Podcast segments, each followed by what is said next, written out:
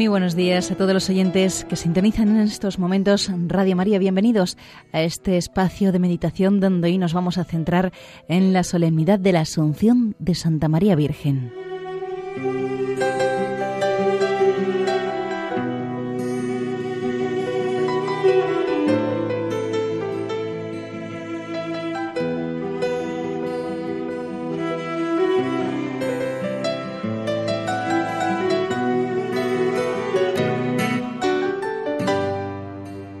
Pondré enemistad entre ti y la mujer, y entre tu linaje y el suyo. Aparece así la Virgen Santa María asociada a Cristo Redentor en la lucha y en el triunfo sobre Satanás. Es el plan divino que la providencia tenía preparado desde la eternidad para salvarnos. Este es el anuncio del primer libro de la Sagrada Escritura y en el último volvemos a encontrar esta portentosa afirmación. Apareció en el cielo una gran señal, una mujer vestida de sol, la luna por pedestal, coronada con doce estrellas. Es la Virgen Santísima que entra en cuerpo y alma en el cielo al terminar su vida entre nosotros y llega para ser coronada como reina del universo por ser madre de Dios. Prendado está el Rey de tu belleza, canta el Salmo responsorial.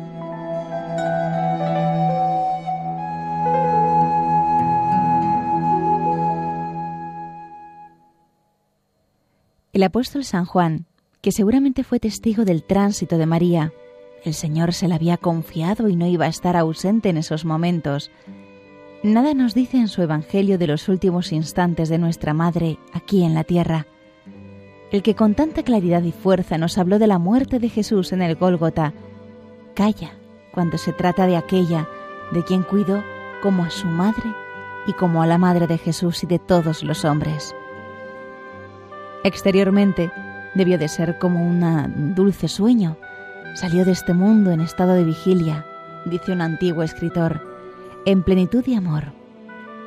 Terminado el curso de su vida terrena, fue asunta en cuerpo y alma a la gloria celestial. Allí la esperaba su Hijo, Jesús, con su cuerpo glorioso, como ella lo había contemplado después de la resurrección. Con su divino poder, Dios asistió a la integridad del cuerpo de María y no permitió en él la más pequeña alteración, manteniendo una perfecta unidad y completa armonía del mismo.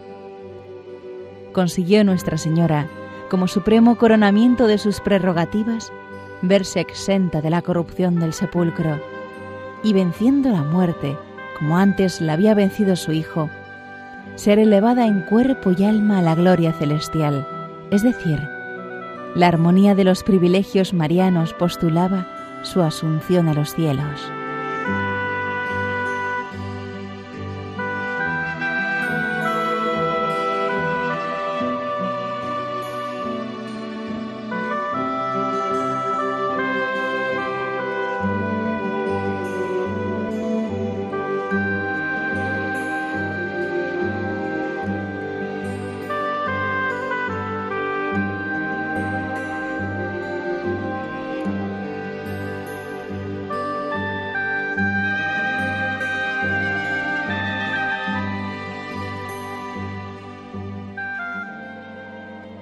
Muchas veces hemos contemplado este privilegio de Nuestra Señora en el cuarto misterio de gloria del Santo Rosario. Se ha dormido la Madre de Dios, pero Jesús quiere tener a su Madre en cuerpo y alma, en la gloria, y la corte celestial despliega todo su aparato para agasajar a la Señora. Tú y yo, niños al fin, tomamos la cola del espléndido manto azul de la Virgen, y así podemos contemplar aquella maravilla. La Trinidad Beatísima recibe y colma de honores a la hija, madre y esposa de Dios. Y es tanta la majestad de la Señora que hace preguntar a los ángeles, ¿quién es esta? Nosotros nos alegramos con los ángeles, llenos también de admiración, y la felicitamos en su fiesta. Y nos sentimos orgullosos de ser hijos de tan gran señora.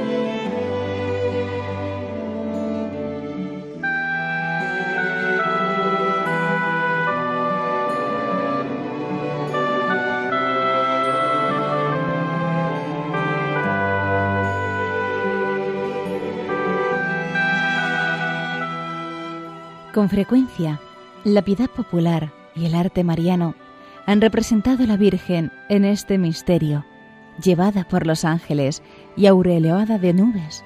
Santo Tomás ve en estas intervenciones angélicas hacia quienes han dejado la tierra y se encaminan ya al cielo, la manifestación de reverencia que los ángeles y todas las criaturas tributan a los cuerpos gloriosos.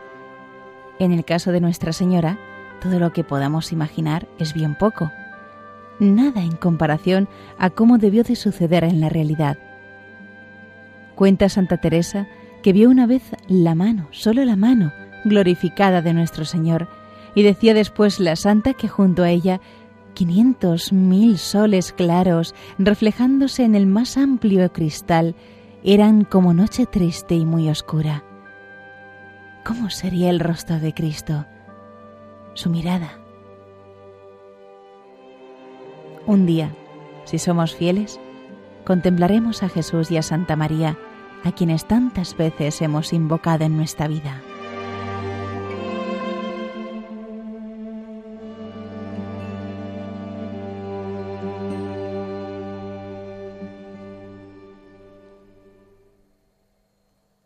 Hoy ha sido llevada al cielo la Virgen, Madre de Dios, ella es figura y primicia de la Iglesia, que un día será glorificada. Ella es consuelo y esperanza de tu pueblo, todavía peregrino en la tierra. Miremos a Nuestra Señora, asunta ya en los cielos, y así como el viajero, haciendo pantalla con su mano para contemplar algún vasto panorama, busca en los alrededores alguna figura humana que le permita darse una idea de aquellos parajes, Así nosotros, que miramos hacia Dios con ojos deslumbrados, identificamos y damos la bienvenida a una figura puramente humana que está al lado de su trono. Un navío ha terminado su periplo, un destino se ha cumplido, una perfección humana ha existido. Y al mirarla, vemos a Dios más claro, más grande, a través de esa obra maestra de sus relaciones con la humanidad.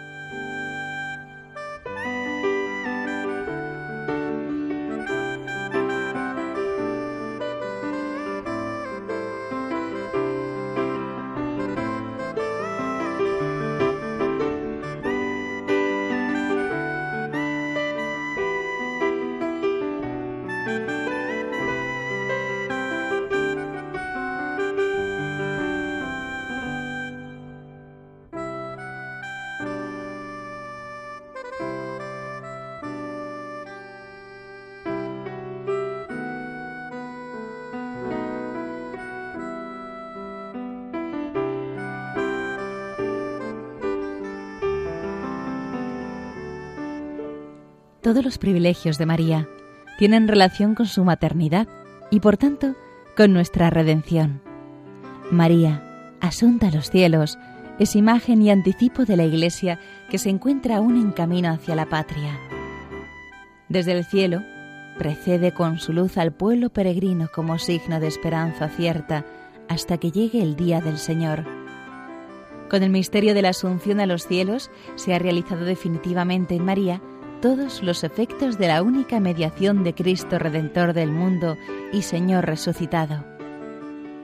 En el ministerio, en el misterio de la Asunción se expresa la fe de la Iglesia, según la cual está también íntimamente unida a Cristo. Ella es la seguridad y la prueba de que sus hijos estaremos un día con nuestro cuerpo glorificado junto a Cristo glorioso. Nuestra aspiración a la vida eterna cobra alas al meditar que nuestra Madre Celeste está allí arriba, nos ve y nos contempla con su mirada llena de ternura, con más amor, cuanto más necesitados nos ve. Realiza aquella función propia de la Madre de mediadora de clemencia en la venida definitiva.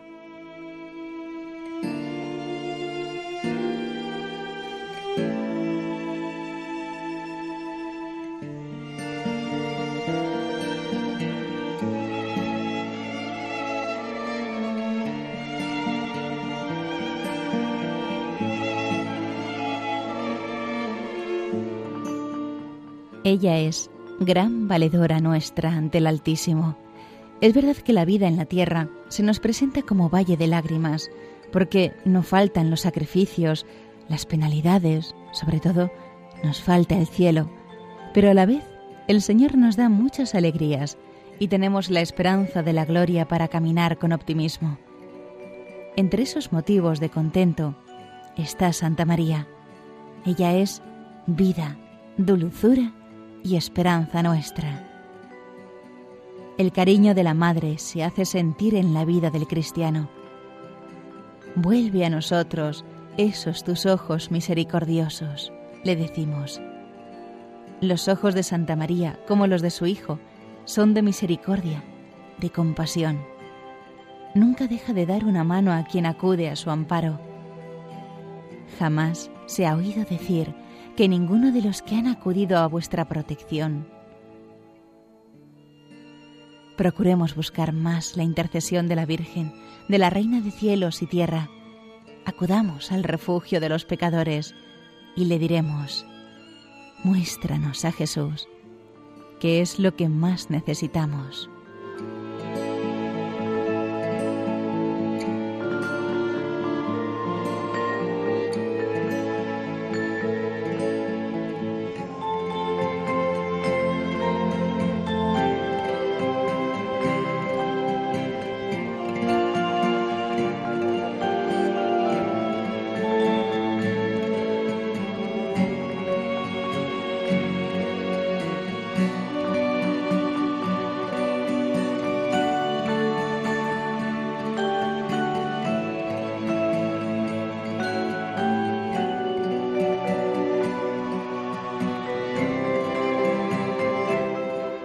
Qué seguridad, qué alegría posee el alma en toda circunstancia, que se dirige a la Santísima Virgen con la sencillez y la confianza de un hijo con su madre. Como un instrumento dócil en manos del Dios excelso, escribe un padre de la Iglesia, así desearía yo estar sujeto a la Virgen María, íntegramente dedicada a su servicio. Concédeme, concédemelo Jesús, Dios e Hijo del hombre, Señor de todas las cosas, e hijo de tu esclava. Haz que yo sirva a tu madre de modo que tú me reconozcas por servidor, que ella sea mi soberana en la tierra, de modo que tú seas mi Señor por toda la eternidad. Pero hemos de examinar cómo es nuestro trato diario con ella. Si estás orgulloso de ser hijo de Santa María, pregúntate, cuántas manifestaciones de devoción a la Virgen tengo durante la jornada de la mañana a la noche. El ángelus, el Santo Rosario, las tres Ave Marías de la noche.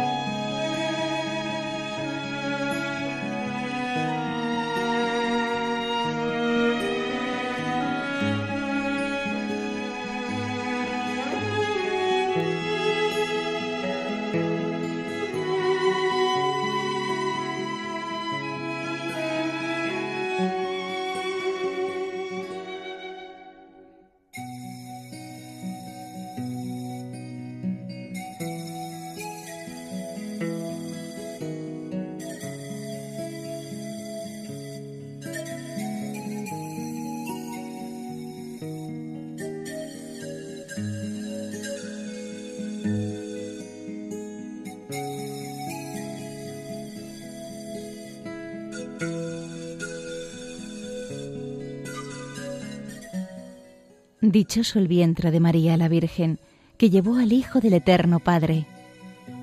La Asunción de María es un precioso anticipo de nuestra resurrección y se funda en la resurrección de Cristo, que reformará nuestro cuerpo corruptible, conformándolo a su cuerpo glorioso. Por eso, nos recuerda también San Pablo en la segunda lectura de la misa. Si la muerte llegó por un hombre, por el pecado de Adán, también por un hombre, Cristo, ha venido la resurrección. Por Él todos volverán a la vida, pero cada uno a su tiempo. Primero Cristo como primicia, después cuando Él vuelva, todos los cristianos, después los últimos, cuando Cristo devuelva a Dios Padre su reino. esa venida de Cristo de la que habla el apóstol, ¿no debía acaso cumplirse en este único caso el de la Virgen de modo excepcional, por decirlo así, inmediatamente, es decir, en el momento de la conclusión de la vida terrestre? De ahí que ese final de la vida, que para todos los hombres es la muerte, en el caso de María la tradición lo llama más bien dormición. Para nosotros, la solemnidad de hoy es como una continuación de la Pascua, de la resurrección y de la ascensión del Señor. Y es al mismo tiempo el signo y la fuente de la esperanza, de la vida eterna y de la futura resurrección.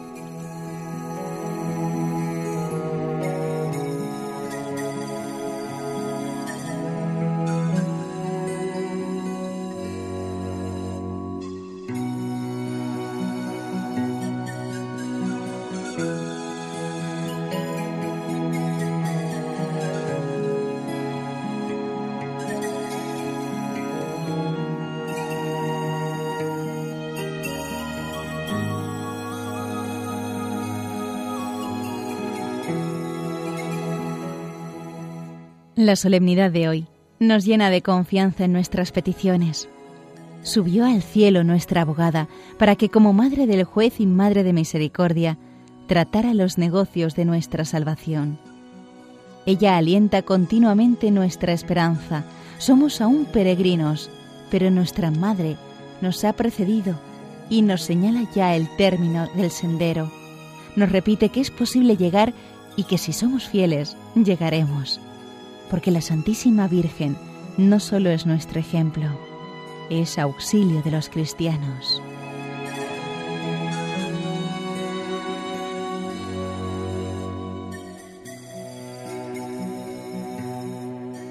Corazón dulcísimo de María, da fuerza y seguridad a nuestro camino en la tierra.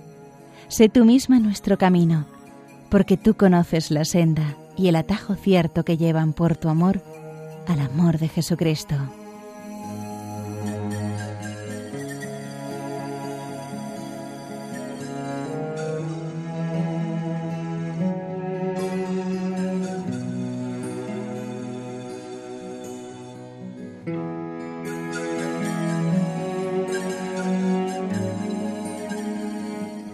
Y hasta aquí la meditación de hoy en esta solemnidad de la Asunción de Santa María Virgen basado en el libro Hablar con Dios de Francisco Fernández Carvajal.